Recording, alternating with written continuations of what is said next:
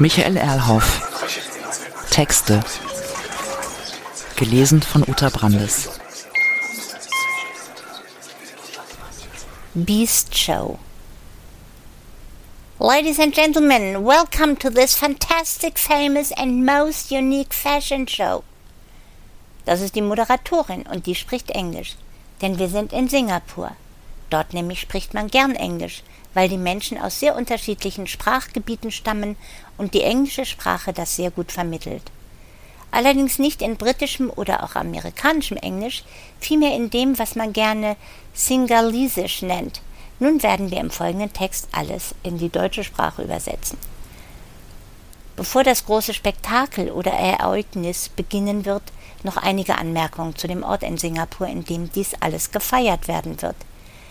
Wir halten uns im Inneren einer der wohl weltweit brillantesten und ohnehin sehr neuen Shopping Malls auf.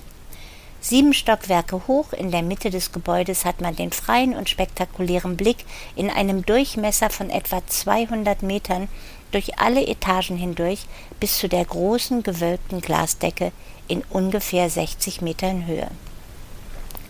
Um diesen freien Raum herum gehen auf jeder Etage Menschen auf breiten Trassen an etlichen Geschäften und Boutiquen vorbei, gelegentlich auch in diese hinein.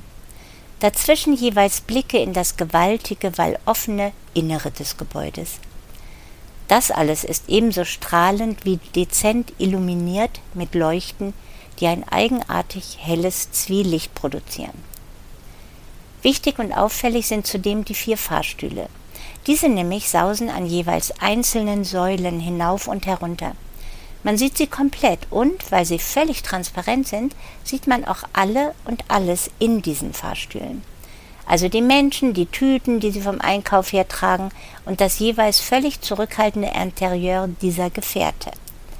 Die Säulen, an denen sie sich, ja, wie rasende Leuchtkäfer bewegen, stehen parallel und jeweils ziemlich genau drei Meter voneinander entfernt was, zumal dann, wenn alle in Bewegung sind, ein bizarres Mobile ergibt. Heute jedoch ist kein normaler Tag, sondern eben jener der weltweit beachteten einzigartigen Mobile Fashion Show. Im Foyer und partiell auch schon in den Gängen laufen Menschen herum, die wirklich oder vermeintlich herausgeputzt sind und sowohl im Erdgeschoss mit dem freien Blick nach oben als auch um die Fahrstühle herum stehen in weiten Bögen einige hundert elegante Stühle. Zudem erkennt man auf großen Plakatwänden im Eingang gerade an diesem Ort aufgenommene Fotografien von etlichen Prominenten, die vor einigen Momenten in die Kameras gelächelt hatten. Zugegeben auch sogenannte B- oder sogar C-Prominenz, aber ebenfalls Berühmtheiten aus Hollywood und Bollywood, einige Popstars, manifeste Millionäre und noch reichere Leute. Dazu die Labels der vielen sehr bekannten Modefirmen, die an dieser Modenschau beteiligt sind. Man ahnt welche. Sehr geehrte Damen und Herren, das ist erneut die Moderatorin mit ihrer sehr sanften asiatischen Stimme.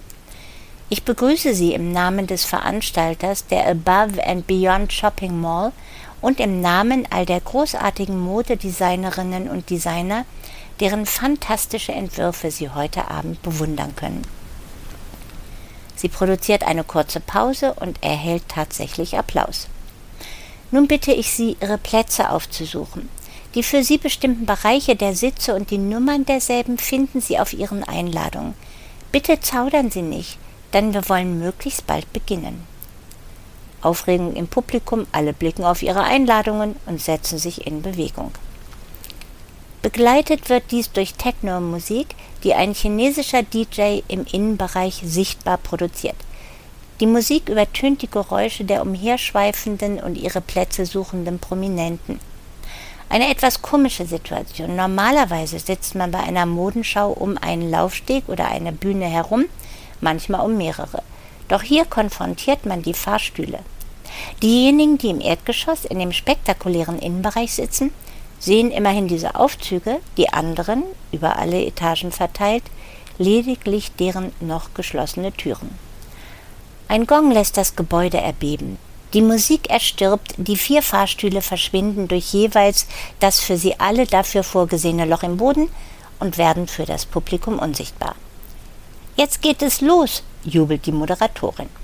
Sofort bewegt sich der DJ und japanische Popmusik säuselt durch die Räume.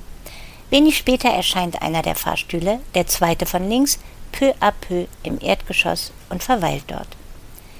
Diejenigen, die im riesigen Innenraum sitzen, erblicken in ihm ein weibliches Model in einem knallgelben Kleid, das wie eine Glocke ihren Körper umgibt. Und das Model bewegt sich zu der Musik. Diejenigen, die um die Fahrstühle herum im Erdgeschoss sitzen, sehen, wie sich die Tür des Aufzugs öffnet, darin in gleißendem Licht das Model mit dem gelben Glockenkleid tanzt. Nach einigen Augenblicken schließt sich die Tür und sie hören lediglich noch die Musik. Perspektivwechsel erneut im Innenbereich. Dort entschwindet dieser Fahrstuhl nach oben, wo er im ersten Stockwerk wieder anhält.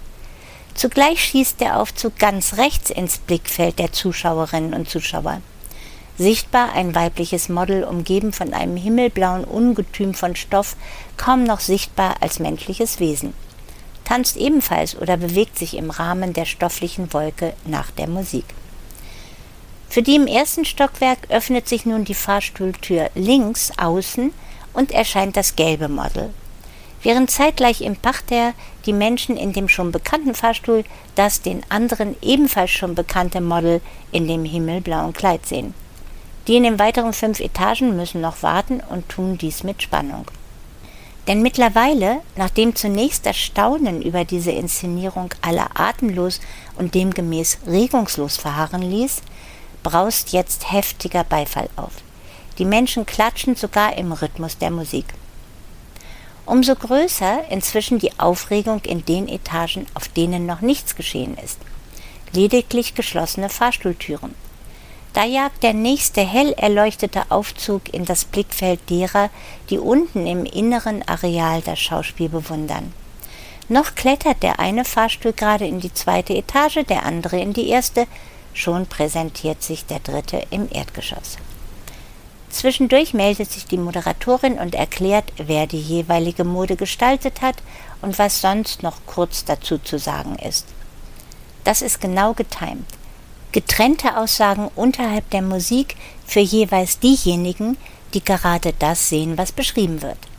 Ziemlich kompliziert, aber die ganze Schau ist komplex formuliert, gewiss am besten sind die dran, die im Innenraum das alles beobachten können.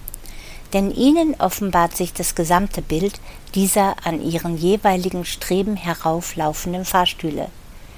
Das Mobile entfaltet seinen Glanz. Das Gerät noch brillanter, da nun der rechte Fahrstuhl in der zweiten Etage wartet, bis der, der als Dritter auftritt, ihn erreicht hat. Dann fahren beide gemeinsam in die dritte Etage. Dort wiederum schiebt sich nach kurzem Aufenthalt der spätere an dem anderen vorbei weiter nach oben. Inzwischen ist der vierte Aufzug ebenfalls unterwegs. Kurze Zeit später hat der erste Fahrstuhl die siebte Etage erreicht, sich dort präsentiert und ist jetzt auf dem Weg nach unten. Wobei er selbstverständlich in dem kinetischen Bild optisch für die anderen drei Aufzüge sich zum Kontrahenten wandelt was sich noch verlebendigt, als auch ein zweiter Fahrstuhl den Weg nach unten antritt. Derweil rastet das Publikum schier aus vor Begeisterung. Stürmischer Applaus, dazwischen Jubelrufe. Dazu weiterhin die japanische Popmusik. Offenbar passend zu der Mode, die sich in den Aufzügen und von dort nach außen demonstriert. Im dritten Fahrstuhl übrigens ein Model mit rotem Zylinder, geknitterter gelber Bluse und mit in kleinste Falten gelegtem bunten Minirock. Im, noch kaum kann man davon sprechen, letzten Lift ein schlanker Mann mit grauem Schlapphut und einem hellbraun-grauen leichten Anzug, der ebenfalls völlig zerknittert aussieht. Immer wieder werden die Tempi der Fahrstühle variiert.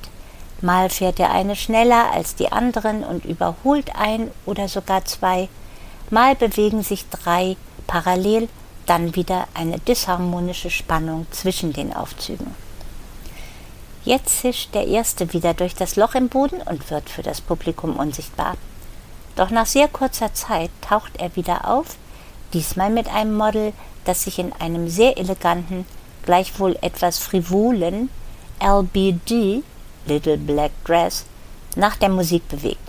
Ein kleines schwarzes also, jedoch hinten im Rücken, man kann das sehen, denn sie dreht sich in ihren Bewegungen, sehr tief geschnitten, fast schon provokativ. So geht das weiter. Die Fahrstühler rasen rauf, runter, rauf. Nach einem Block von zwölf Auftritten solcher Art wechselt die Musik. Disco beherrscht nun die Szene und tost durch die Shopping Mall. Entsprechend andere Mode. Keine Falten mehr und keine Knitter. Viele kleine Schwarze, ein männliches Model im Smoking und so.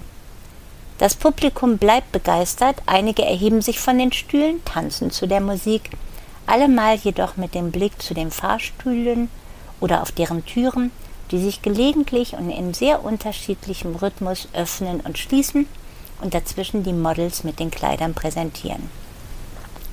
Das ist der Zeitpunkt für einen erneuten Perspektivwechsel. Spannend wäre doch, sich einmal das anzuschauen, was das Publikum nicht sehen kann, nämlich das, was unterhalb des Erdgeschosses im Keller passiert. Dort herrscht nahezu unglaubliche Hektik, die allerdings professionell bewältigt wird. Menschen rennen hin und her, die Models, die im Fahrstuhl unten angekommen sind, springen aus diesen heraus, laufen einige Schritte zu den Menschen, die das jeweils neue Kleidungsstück schon in den Händen halten. Assistentinnen und Assistenten helfen beim Ausziehen der Kleidung, die soeben gezeigt wurde, und beim Ankleiden der neuen. Stets rückt eine zusätzliche Person, bevor ein Model erneut in den Aufzug klettert, noch die jeweilige Kleidung zurecht. Hier noch eine Sicherheitsnadel, dort ein wenig Spray für die Haare oder auch das gerade angezogene zu stabilisieren.